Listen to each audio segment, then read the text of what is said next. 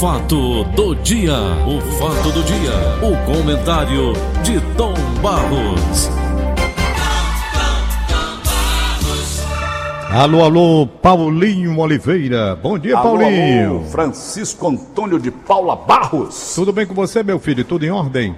Tudo em ordem. Tô vendo aqui, Tom, uma, ah. uma frase aqui do Eduardo Girão. Quem? Eduardo Luiz Eduardo Girão. Girão, senador da República. Nosso amigo senador, durante o pronunciamento ontem lá no Senado. O que, que ele disse, Luiz Eduardo Girão?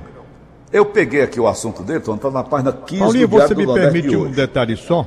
antes de a gente ouvir o Luiz Eduardo Girão, um amigo meu, o advogado Afonso de Moraes Lima, ele mandou um videozinho, eu até passei para o Augusto, Assunção, tá aí no site para você, porque tem um prazo aí, esse, essa ajuda que o governo federal está dando, o Ministério está é, é, tá dando para as instituições, as instituições que até eu tenho um nome cumprido que eu tenho que ler instituições de longa permanência para idosos, certo, Paulo? Estou indo. O prazo termina amanhã, por isso que eu estou hum. pedindo para colocar logo. Para uhum. que as instituições que possam ter direito, porque tem que assinar uma série de coisas, preencher uns documentos, não percam o prazo que é só até amanhã. É um dinheiro que chega para socorrer esta gente, ajudar esta gente que já vive numa situação complicada, os idosos que são colocados em instituições de longa permanência para idosos, e o governo, dentro dessas medidas tomadas para socorrer em virtude do coronavírus, essa coisa toda, tem esse valor para essas casas. E a Damares Alves, ministra da Mulher, da Família e dos Direitos Humanos, ela está fazendo um apelo urgente para que as pessoas não percam o prazo, está entendendo? A gravação foi feita. Tem aí, Augusto, coloca aí rapidinho, parece que um minuto só. Pois bem, então, se o Augusto não está no ponto, ele coloca daqui a pouco. Então vamos para o que disse o Luiz Eduardo Girão. Antes de falar o que ele disse, Tom, quinta-feira da semana passada, portanto há nove dias, eu estive lá conhecendo o novo coco bambu ali do, do, do, do Iguatemi. Sim, no coco bambu do Iguatemi. A Beth teve lá, passou por lá, parece que foi ontem. É um Para luxo você foi dizer... Que, agora, um luxo com preços populares. Eu digo porque eu fiquei lá de quatro da tarde até as, as sete horas. Sei. O dono de lá, um dos donos, ele é sócio, é o Ronan Aguiar. Pensa num rapaz educado, Tomás, ele mostrou todas as dependências. E eu perguntei, quanto é que vocês investiram aqui? Ele disse, Paulinho, investimos 18 milhões de reais. O próprio Tasso Ereissati, que é o dono do Iguatemi, esteve lá e perguntou se eles eram loucos. Né? Mas, no entanto, é uma coisa que está dando certo. Estava completamente, sete horas que eu saí, já estava completamente lotado, não tinha mais vaga para as salas lá de, de, de, de longe, como eles chamam, lounge, as salas de eventos, são duas salas de eventos, tem duas salas de lounge, tem é, coisa para criança e tal e tal. Um luxo só, é um, eu acho que é o mais luxuoso do Brasil. Pois bem, Sei. aí ia haver lá um evento de um candidato lá. E eu estava sentado justamente no corredor, eu e o meu amigo Cacá, sentado no corredor, e lá vem um dos meus grandes amigos, que sempre está aí na rádio com a gente, conversando e tal. E eu perguntei, você está nesse, nesse barco aí? Ele disse, claro. Eu disse, por quê? Esse meu amigo, ele é político. Porque eu nunca recebi nada de Roberto Cláudio. Eu digo, foi mesmo, o que, é que você quer dele?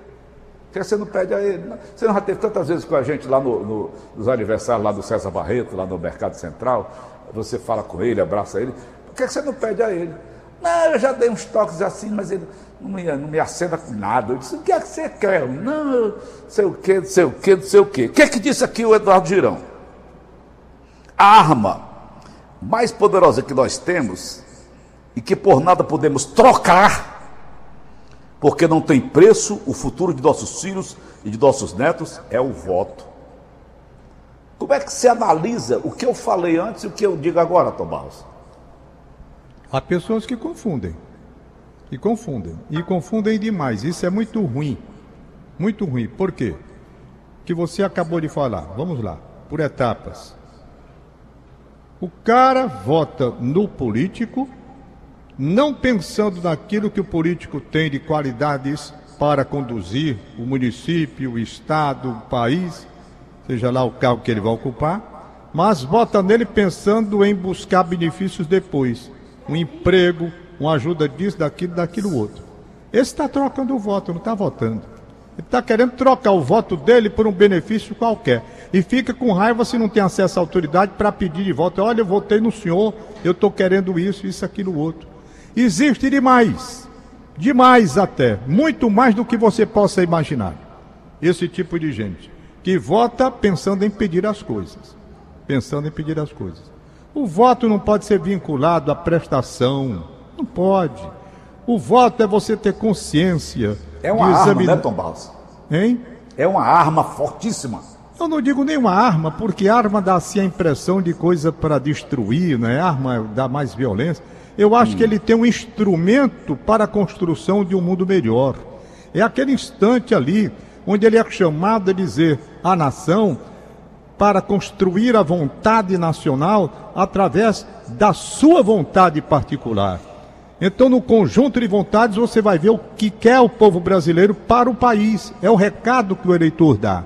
Agora, veja bem, se o eleitor não tem consciência e está querendo trocar o voto por benesses, ele não está fazendo absolutamente um ato político, ele está fazendo um comércio. Ele está trocando. É a mesma coisa que os caras aí, antes da eleição, vão trocar, vender voto, essa coisa toda que é proibido pela justiça e muita gente por debaixo dos panos faz. Faz. Então eu tenho pavor, eleitor, que diz assim: eu votei no fulano, ele não fez nada por mim. Como ele tem que fazer? Como? Individualmente? Não. Ele tem que fazer dentro do programa que prometeu e realizar aquilo que prometeu e lutar por aquilo que prometeu. Se eu sou candidato, tenho uma plataforma e anuncio, eleito sendo eu, então eu vou ter que lutar para a realização daquela plataforma. Por que eu fiz agora coisa recente no comentário com você?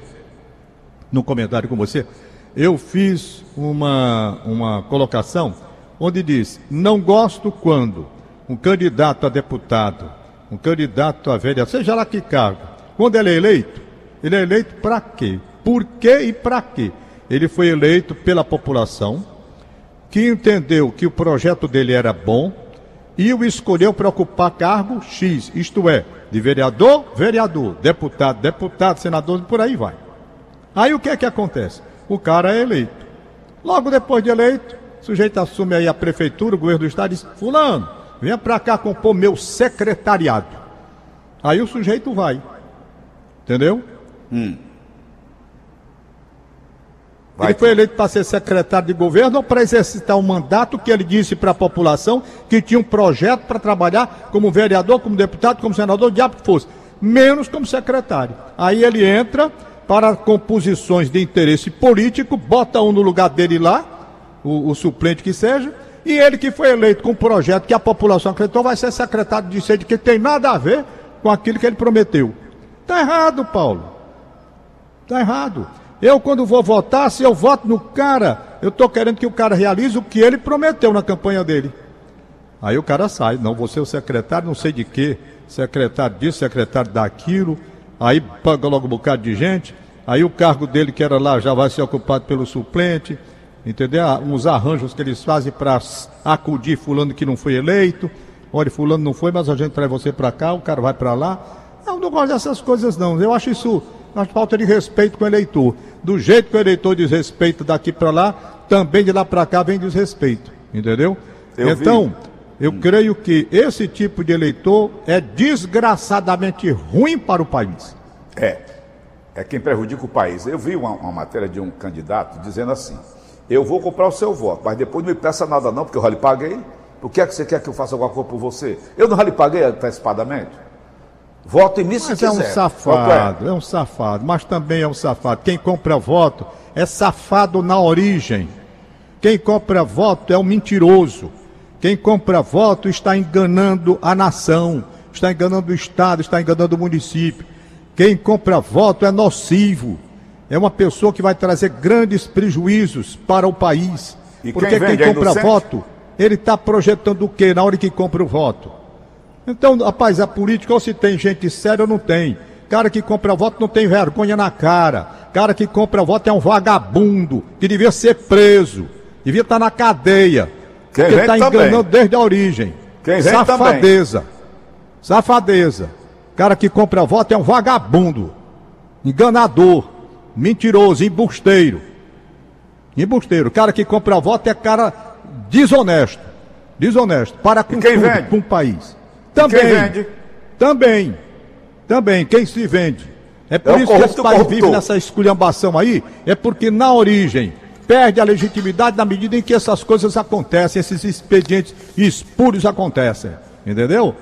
É Hum. por isso, é porque tem eleitor safado, vagabundo e sem vergonha, e tem candidato vagabundo que compra também fazendo negócio, quando a gente quer lisura, quer respeito, a gente quer fazer uma sepsia, limpar este país, é através, como disse o Eduardo Gião, senador da República, e dando valor ao voto, dando valor àquele instrumento que você tem, a única oportunidade para transformar o país é o voto, não é arma, não que esse negócio de arma eu não gosto nem do nome.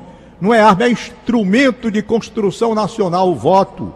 É uma coisa limpa, é uma coisa que, dentro do, do, do- sentimento cívico que cada um tem, o voto deveria ser. É, é- o voto é, é um- é valor extraordinário, sabe, Paulo? Muito grande, como disse o, o Luiz Eduardo Júnior. Agora, se você pega o voto, vai vender, não é voto. Não é voto. É compra e venda, é mercado. É mercado. É uma coisa que você dá, dá e recebe o dinheiro. Não é voto. Eu tenho pavor a isso. Tem muito candidato sério aí. Nunca- Eu Ô, quero Tom, até dar uma explicação. Eu vi Ah, ontem. Foi até bom você falar. Vou dar uma explicaçãozinha rápida. Vai. Vers- diversas pessoas, vários candidatos, me procuraram, mandaram aqui informação por WhatsApp, perguntando se eu posso fazer gravação. Uma gravação aqui, você pode fazer aqui uma coisinha rápida para mim? Eu devo dizer que eu não posso. Eu não posso por quê? Porque eu tenho esse compromisso com a Rádio Verdes Mares de fazer um comentário todo dia. Eu não posso vincular a minha atividade a partido político. No instante em que eu estiver fazendo campanha, gravando para A, B ou C, eu estou vinculando a minha imagem a um partido e a um candidato. E a empresa não permite. Com A detalhe. empresa, hein? Se você fizer, você vai afastado da empresa durante o período. A empresa não permite que se faça isso. Então, estou dando uma explicação logo para todo mundo saber, porque às vezes a pessoa pensa que é má vontade minha. E não é. Não é. Não é má vontade, é que eu não posso fazer. Eu não posso. A empresa não. E eu acho que a empresa está mais do que correta. Porque se eu for gravar um, um- um comentário para um candidato A, B ou C, e aí, doutor, cadê a minha equidistância que deve manter dessas coisas? Neutralidade, né, Tom? É, então eu estou explicando que às vezes a pessoa fica pensando, ah, Tom Barra é um besta, não está querendo pedir para ele gravar só uma besteirinha para mim, para botar aqui no- na- na- na- nas redes sociais, o cara não quis gravar. Não é querer gravar, não é querer gravar, é porque não posso gravar pelas circunstâncias gerais. Se Ô, eu Tom. tivesse engajado em campanha política, tudo bem. Ô Tom, eu vi um, deba- um debate rapidamente ontem do pessoal de São Paulo. Eu vi também algumas matérias sobre a caminhada dos candidatos à prefeitura do Rio de Janeiro, que é atolada em corrupção até o, fim de cabelo deles lá. Deles. Câmara Municipal, Assembleia Legislativa, no dentro do Rio de Janeiro, a capital maravilhosa, a cidade maravilhosa do Brasil. Tom, eles estão comendo tampado nas campanhas de rua. Quando saem, são enxotados, são apulpados, recebem palavrões, cotoco, cotoco por cima de cotoco. Tem as pessoas mais educadas que se recusam e tal, dão as costas, vão embora e tal e tal. Eles cavaram um buraco debaixo dos próprios pés do Rio de Janeiro, Tom Baus? Rapaz, não foi só no Rio de Janeiro, não. Talvez no lugar mais. Eu sabia que você dizer isso. É em todo lugar, né? O Brasil está tentando sair há muito tempo de uma situação tão difícil, tão difícil. Eu, eu vejo em todo lugar. O Rio de Janeiro, eu tenho muita pena do Rio de Janeiro. Rio de Janeiro. Dá para retorno aí do Tom? Eu, te- eu tinha 20 anos de idade, 67, 68, por aí foi. Quando eu fui conhecer o Rio de Janeiro, já fui conhecer adulto, né? Mas era um Rio de Janeiro que, convenhamos, era uma tranquilidade. Eu andava ali pelo Rio de Janeiro, tranquilidade do mundo. Depois, Paulo Oliveira, eu vou contar dois lances só. Eu fui ao Rio de Janeiro transmitir futebol, já nesses tempos de violência. Fui transmitir um jogo do Ceará e Vasco, lá em São Januário. Aí o pessoal do Rio de Janeiro, a gente tem contato com esses com os colegas de rádio, né? Rádio Tupi, Rádio Globo, esse negócio todo. Todos nós somos, nos encontramos nessas transmissões, naquele tempo onde se fazia assim. Hoje não, é tudo off-tube. Eles disseram, Tom Barros, não vá para São Januário só e nem saia de lá só. Eu digo, é mesmo? É, nós estamos saindo em bloco. As emissoras terminam as transmissões, as equipes ficam esperando pelas outras. Todo mundo termina, todo mundo pega o carro e vai embora. Tá entendendo? Uhum. E assim foi feito. Não podia. Eu me lembrava do Rio de Janeiro que eu trafegava ali na maior tranquilidade do mundo, 67, 68. Que a hora não, era a hora que eu quisesse, era 11 da noite, não tinha, tinha esse negócio. Rapaz, depois para sair de um jogo de São Januário, só saía o grupo todo junto, cara. Porque se saísse isolado, era assaltado. Passou. Eu fui transmitir um jogo do Maracanã, Zé Cabral, que já morreu. Eu acho que você conheceu o Zé Cabral. Conheci. Zé Cabral estava trabalhando na Tamoio. Conversou comigo, eu estava no hotel. Ele disse: olha, eu vou lhe pegar para você ir para o Maracanã. Não vá só não. E nem sai de lá só depois do jogo, não. O jogo era à noite, não recordo nem que, que jogo era. Aí fomos para o Maracanã para sair em bloco também. E eu ficava pensando, meu Deus, que diabo de estado é esse? Que o sujeito vai para um jogo de futebol. Porque é o seguinte, para as pessoas entenderem, a torcida vai embora, em bloco. É mais difícil acontecer assalto ali, porque sai todo mundo junto, né? Mas as equipes esportivas, elas ficam, porque ficam fazendo as reportagens, os comentários, aquele negócio todo. E quando as equipes vão sair, o pessoal já foi embora. Se a gente vai sair 40 minutos depois, né? E os assaltantes eles já ficavam na mira. Disse, ah, pegar aquele dali vai ser bom, eles vão demorar. Aí todo mundo tinha que sair em bloco. Ah, diga, rapaz, isso é país para se morar, pelo amor de Deus? Isso é país é. para se morar? Agora, Tom, eu tenho aqui uma foto belíssima. Foi dentro do estúdio que eu bati com Leonel Brizola. Para finalizar eu lembro. o papo de hoje. Eu Nós lembro. Falamos hoje só de política. Eu te pergunto, Tom, eu tenho a foto com ele aqui. Estou até com a roupa preta legal. É, eu lembro da foto abraçado com o Brizola. Está aqui na, na, na, minha galeria, está aqui na minha galeria. Pertinho da sua, pertinho da foto com você. Isso, isso, isso. Foi bem. Eu te pergunto, dizem, não sei se foi a campanha política da época, que foi o Brizola que esculhambou o Rio de Janeiro dessa onda de violência. Concorda? Eu não, eu não posso dizer que foi o Brizola que esculhambou o Rio de Janeiro. Não posso. Eu vejo isso, essa acusação vem de hoje não. É Agora vem de quê? Vem de quê? De disputas políticas do Brizola dentro do Rio de Janeiro, com órgãos poderosíssimos, é bom que fique bem claro, onde ele inclusive ganhou um direito de resposta, não é? Onde houve uma eleição onde ele desmascarou que tinha havido fraude, e tem um bocado de coisa. Então, que ele tem um lado negativo dele, claro que tem como político, mas todo mundo só vê o lado negativo e não vê as coisas que ele pensava de uma forma diferente. Então, fizeram de tudo para o Brizola não assumir este país, e dizem dizem que ele foi o mal do Rio de Janeiro. Agora eu pergunto a você: esse homem é um homem tão ruim assim, tão ruim, sendo eleito governador do Rio de Janeiro, sendo eleito governador do Rio Grande do Sul, entendeu? Será que o cara era tão ruim sendo um líder político capaz de comandar dois estados diferentes? Aí eu pergunto, se ele esculhambou o Rio de Janeiro, por que ele não esculhambou o Rio Grande do Sul? Ele não foi governador também de lá? É. Não é? Porque se fosse ele a causa, a causa, tinha sido em tudo onde ele se meteu, e não foi. Então o Rio de Janeiro já existia uma máfia anterior. Já existia uma máfia anterior. E o negócio piorou e botaram a culpa só do Brizola. Não existe uma culpa só para uma desgraça como o Rio de Janeiro, não, rapaz. Você não pode pegar um bode expiatório e dizer, este daqui, único e exclusivamente, foi o responsável pela desgraça. Não, ele pode ter contribuído com alguns equívocos de sua administração, mas foi um conjunto. Ele não governou sozinho o Rio de Janeiro, não. Quantos governadores o Rio de Janeiro teve? E a culpa é de um só? E o Rio Grande do Sul? Por que não houve se ele estava lá também? Então são essas coisas que a gente tem que examinar. Às vezes na política nacional se transmite para a nação e pega como verdade uma situação criada por um movimento político e aquilo é incutido na cabeça das pessoas como verdade definitiva. Então você tem que cair em campo e estudar com isenção para saber onde há de verdade e onde há de interesse político e de mentira. Formar um juízo isento para saber quem foi aquele líder político, não é? Então é assim que eu vejo. Eu tenho muito cuidado com essas coisas quando querem colocar a culpa numa pessoa só, sabe? É. Eu tenho, porque eu, essa história que você conta, eu escuto isso há muito tempo. A é. culpa é. da desgraça do Rio de Janeiro foi o Léo Del Brizola. Ah, foi, é? E ele foi o único governador de lá.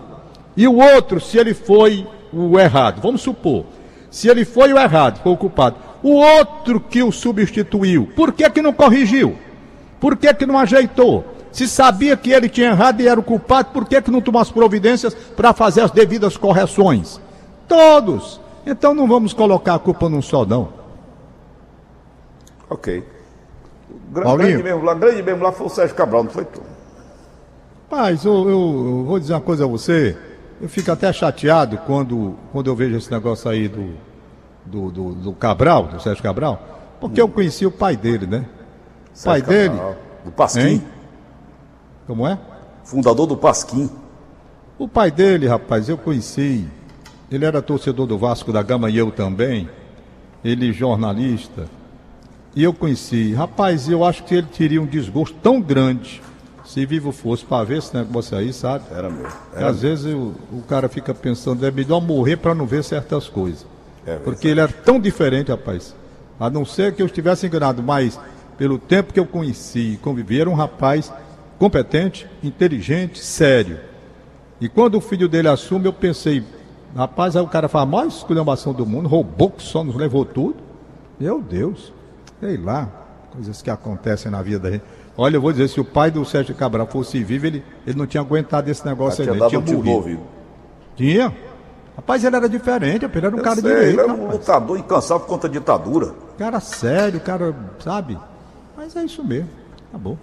Vamos okay. lá. Eu, bom, eu, o Afonso de Moraes Lima, esse advogado, ele pediu e eu estou querendo atender porque eu acho justo o pedido, que é para socorrer, Paulo, a essas entidades, essas instituições de longa permanência para idosos. Elas têm um dinheirinho para receber e o prazo é agora dia 3. Essa gravação da Damares que o Augusto vai lançar agora foi feita no dia 29, mas ela alerta que o prazo ainda tem até amanhã, gente. Até amanhã, você que está nessa, nessas instituições, com dificuldade para cuidar dos idosos, um dinheirinho que o governo está dando dentro dessa ajuda da Covid-19, não perca não, é oportunidade para você ajudar os idosos. Diga aí, vamos lá, Damari Alves. Oi, gente, hoje é terça-feira, 29 de setembro, estamos terminando o expediente aqui, já é noite, mas eu preciso mandar um recado para todos vocês, um recado muito importante e urgente. Repassem esse vídeo para todo mundo. É o seguinte: o governo federal vai repassar um auxílio emergencial para as instituições de longa permanência para idosos. As instituições que acolhem e abrigam idosos. E este dinheiro já está disponível, está aqui no nosso ministério. Nós vamos repassar direto para as instituições. Mas as instituições têm que fazer um cadastro no site do Ministério. Já recebemos mais de duas mil instituições cadastradas, mas infelizmente algumas não estão com a documentação em dias. E infelizmente eu sei que tem instituições lá no interior do Brasil que ainda não sabem deste recurso. Por hum. favor, compartilhem esse vídeo. Liga aí na tua cidade, se você conhece alguma instituição na tua cidade que acolhe idosos, liga e pergunte aos dirigentes se eles já se cadastraram aqui no Ministério. Gente, o prazo do cadastro termina dia 3 de outubro. Só temos mais uma semana. Bora, compartilhe. Nós já publicamos na imprensa, já saiu no Diário Oficial, já falamos com todo mundo, mas a gente acha que ainda tem instituição que não sabe que tem direito a este recurso. Compartilha urgente este vídeo. A instituição tem que provar que está funcionando, que está acolhendo idosos e veja só, o recurso vai ser dividido por número de idosos acolhidos em cada instituição. Bora, gente, todo mundo cuidando dos idosos. Compartilhe agora esse vídeo. Pronto, esse vídeo foi feito no dia 29. Oi, gente, hoje é... E termina o prazo amanhã, né? Então por isso que eu resolvi, o Afonso pediu, o hum. Afonso de Moraes meu advogado, meu amigo, gente boa, e eu digo, rapaz, eu vou divulgar, porque realmente o prazo termina dia 3 de outubro, amanhã. Então ainda dá tempo de você pegar a documentação, fazer a inscrição e receber esse dinheiro, que é um importante para os idosos, né, Paulo? É verdade. Nós temos aqui, aqui em Fortaleza várias instituições. Pois é. Né? Nós é temos verdade. o Lá Francisco de Assis, nós temos o, o a Casa de Nazaré, aí pertinho é. da, da igreja de Nazaré. Eu já Vamos estive ajudar. lá várias vezes, é, abraçando lá os velhinhos. Então são muitas instituições que nós temos aqui, Tomás. As Santas Casas de Misericórdia também entram nesse esquema, Tom? Rapaz, era, eu não sei como é que é. Tem, tem todo um critério, eles têm um no, no, no, no formulário que a pessoa tem que preencher. Aí eles, lá você que é da instituição, você sabe se está enquadrado ou não, entendeu? Assim é para você. é evitar os espertalhões, né? Tem os espertalhões. É. é. Aliás, para aliás, por falar em espertalhões, rapaz, essa matéria de hoje do, do, do Diário do Nordeste, primeira página, né? O pessoal aqui, por exemplo, Ministério Público Federal investiga descontos indevidos em auxílio emergencial do Ceará. Isso é um absurdo, viu? O Ministério Público está certo. Porque você fazer um desconto indevido num valor que é para um auxílio emergencial, que o cara vai precisar daquele dia, desconto de outra coisa. Mas do auxílio é. emergencial você não pode descontar coisíssima nenhuma. Né? Então o Ministério Público aqui do Ceará expediu recomendação para que a Caixa Econômica suspenda imediatamente descontos ou compensações que impliquem redução do valor do auxílio emergencial. Isso é uma safadeza também. Meta tá? na cadeia quem está fazendo isso. Safadeza. Você não pode estar tá descontando de auxílio emergencial. Se vem que a pessoa. Aí o cara vai descontar por uma dívida que o cara tem, tem que descontar de outro valor qualquer mas nunca do auxílio emergencial. Está certo o Ministério Público do Estado do Ceará. Ok. Ai, ai. Vamos, embora, então? Vamos embora? Vamos, deixa eu liberar aqui os aniversários. Aliás, só tenho um. Se a linha Maria não tem alguma aí, me manda. Eu, pelo menos, só vi um aqui. Ok. Né? Tá no zap da Verdinha, Augusto Assunção, meu grande amigo Assunção. WhatsApp da Verdinha, já, já comunicou. Ô, oh, caba bom, rapaz. Cadê a linha Mariana, hein? Gente boa, rapaz, a Lília Mariano. Abraçar a Sônia Ficânia, é esposa do Jerry Gadeira. A Sônia Ficânia eu conheço, ela era atleta, né? Atleta.